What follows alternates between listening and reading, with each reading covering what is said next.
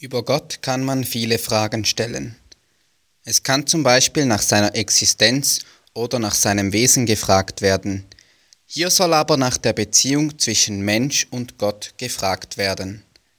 Für diese wird in der Theologie der Begriff Gnade gebraucht.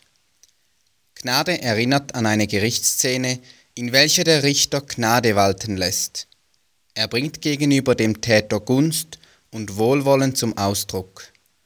Daran wird deutlich, dass Gnade dem Menschen Gutes will, so auch beim Aufeinandertreffen von Mensch und Gott.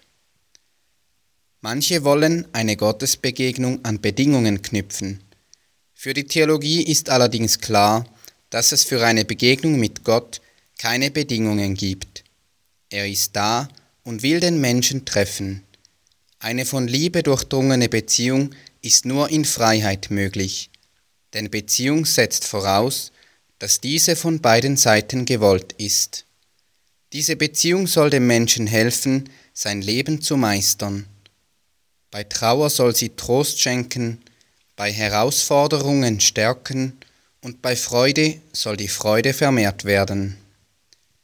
Eine Begegnung mit Gott setzt also keine Bedingungen voraus, bringt jedoch Konsequenzen mit sich.